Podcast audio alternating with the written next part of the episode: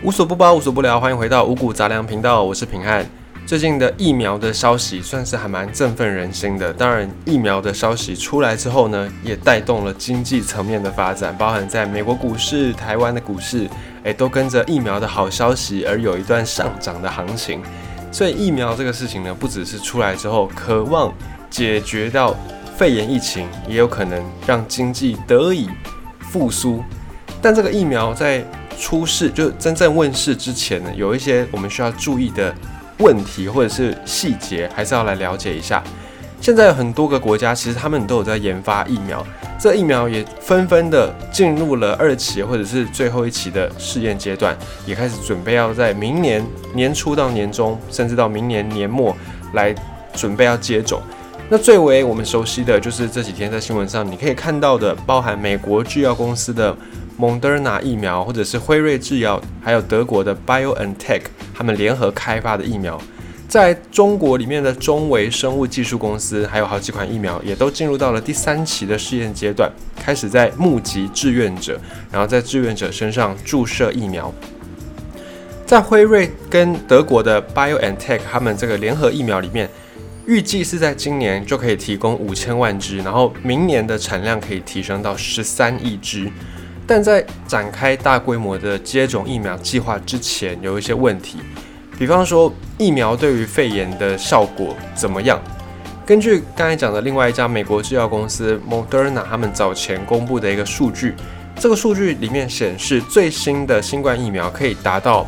将近百分之九十五的效果。那辉瑞这边，辉瑞他们联合开发的疫苗可以达到百分之九十的效果。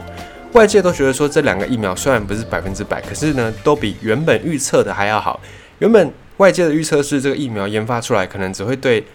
预防肺炎的效果大概七成、六成、七成左右，但现在两间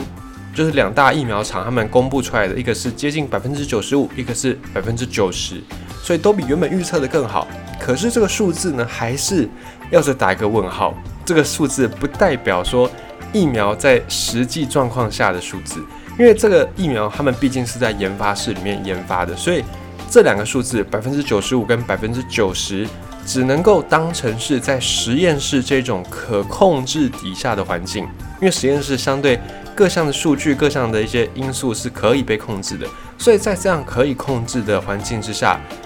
这两支疫苗分别可以拿到百分之九十五的效果跟百分之九十的效果。可是呢，实验室里面是一回事，真正的。广泛的施打的时候，又是另外一件事情。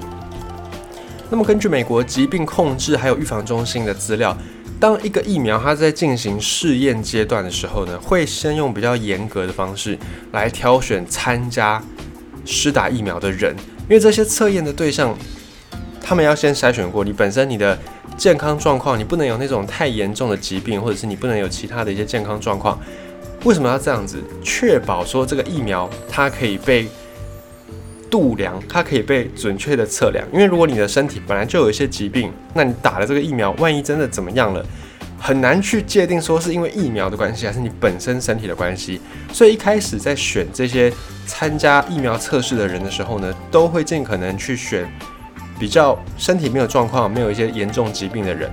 这个就是为了要先确定、先测量这个疫苗在实际施打的时候状况是怎么样，然后尽量不要去受其他的因素影响。再是疫苗实际应用的时候，可能会按照施打对象的年龄、身体状况，还有本身有没有疾病，这些因素都会影响到疫苗的效果。所以疫苗公司他们也知道，他们在做人体测试的时候，也会尽可能的去把这个规模给它拉大，尽可能的。去了解，诶，这个疫苗在各个状况、各种不同的年龄、各种不同的身体状况之下打起来有没有什么样的效果？只是呢，再怎么模拟，毕竟还是不可能百分之百准确嘛。就像我们在做一些抽样调查，你不可能在做民调的时候，你不可能全台湾两千三百万人，你都每一个人都问过，你一定是用一些方法，用一些抽样的方式去模拟两千三百万人的一个意见。那当然，疫苗也是这样子，疫苗不可能所有的人都给他测试，所以它也只能够在尽可能达到的规模之下去完成，所以还是有可能，就算在测试期间都 OK，实际上施打还是有可能会遇到状况，这个也是我们要先有一个心理准备、心理建设的。我们没有办法去确保说，哎，疫苗百分之百都没有任何问题。这个当然实验上数字上面也很难达到，实际上面更难去完成这个目标。所以，我们也不能够就完全好像疫苗一出来，只要打了一针疫苗就天下无敌。当然，也不能有这样的心态。疫苗出来，当然打归打，可是还是要在维持我们现在的这些防疫措施，也是不能够松懈的。这个是我们要先有的一个心理的建设。那疫苗它有多长的有效期限呢？这个也是我们很关心的。是一针打下去，从此一劳永逸，像那个水痘一样，永远不用再打，或者是它其实是有效果的呢？在美国有一个研究所，就是他们的关于这种免疫学啦反应的研究所里面有一个研究，就有说，当一个人如果你感染到了武汉肺炎、新冠肺炎，然后或者是你是接种了疫苗，只要你有碰到这个病毒，你发展出抗体，你对于这个病毒的免疫力可以达到几年。所以你得过一次，或者是你打过一次疫苗，发展出来的抗体可以让你在几年之内，你短时间之内不需要重复的注射疫苗。这样子呢，就可以让更多人有机会去打这个疫苗，因为疫苗的数量是有限的嘛。所以如果你得过，或者是你已经有这个抗体了，你就可以把这个机会再空出来，让更多人去接种，可以加快世界各国他们去培养这种对于病毒的免疫力。只是呢，这个结果还是需要进一步的再确认。另外，还有一些研究的大学，他们就有发现说，有一部分的得过这种肺炎的患者，在康复之后。短时间之内有免疫力，可是这个时间长短也说不准啊。有的研究出来认为是几个月，有的研究出来认为是几年，所以这个地方还有一些争议，还没有那么的肯定，没有那么的确定。再来是疫苗本身，它其实对环境的要求也是蛮严格的，像是辉瑞跟 BioNTech 这个联合开发的疫苗，根据目前的消息啦，是必须要储存在摄氏零下七十度的环境。可是呢，一般的医疗院所通常比较没有这样的设备可以达到这个温度，所以呢，这这一款疫苗预计啦，在发货的时候会用这种保冷盒，特制的保冷盒来装，然后用干冰来保冷。那运送过程当中，医务人员你每五天就要补充一次干冰，用这种方式，这个疫苗可以保存大概两个礼拜。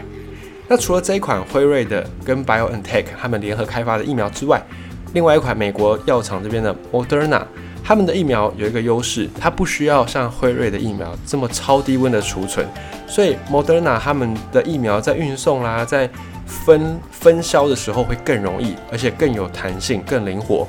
它在摄氏两度到摄氏八度的，就是大概一般冰箱的温度底下，Moderna 他们的疫苗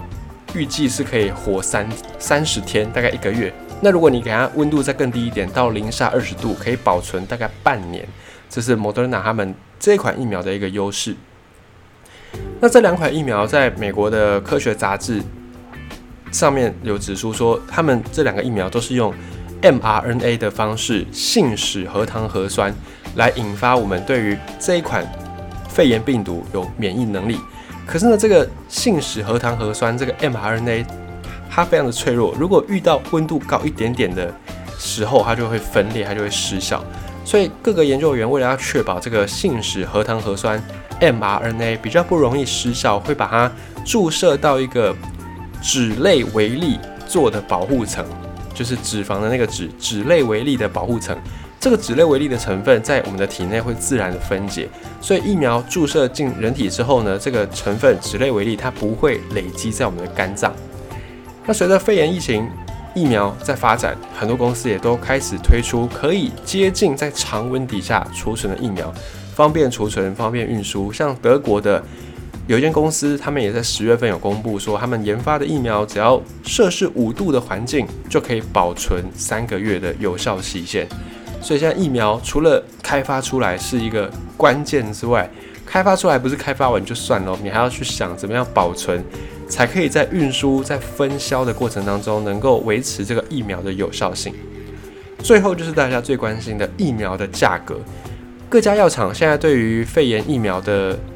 价格是定价不一的。哦，从英国药厂阿斯特捷利康这间药厂，他们的疫苗大概一支是三块到四块美金。那在 Moderna，他们是五十块到六十块美金，可是是有两支疫苗的一个疗程。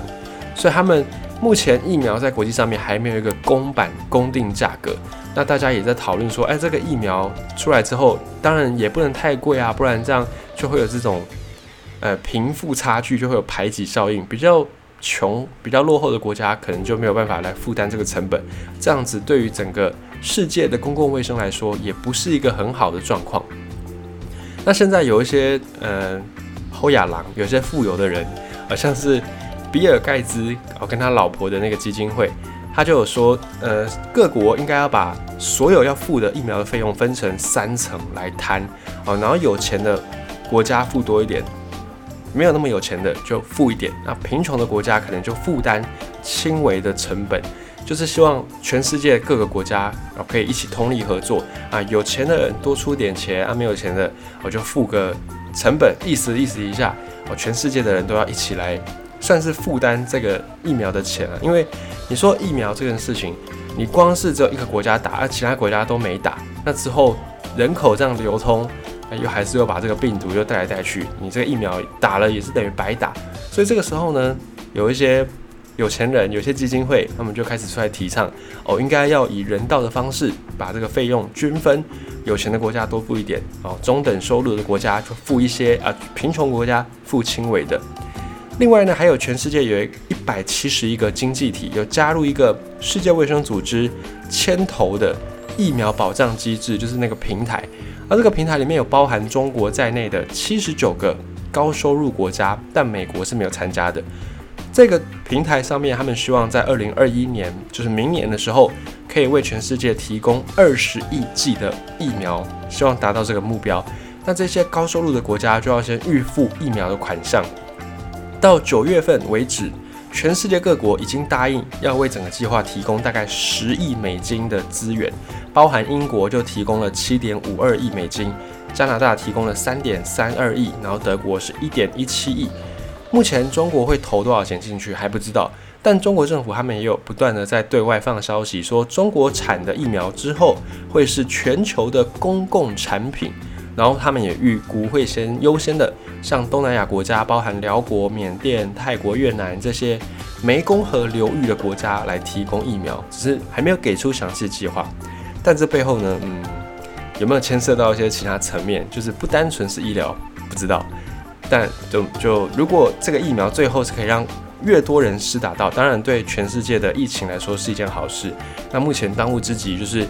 疫苗研发一边。研发归研发，那另外一边呢，也是要赶快的来储备这种制冷、保冷的设备，冷链。现在有个新的名词，冷链啊，就是冷冻运输的这个相关的运输链，要赶快的把它具备起来，不然疫苗上市之后呢，没有这个冷链来保存，诶，那可能也是对于疫苗的普及施打会造成一个问题。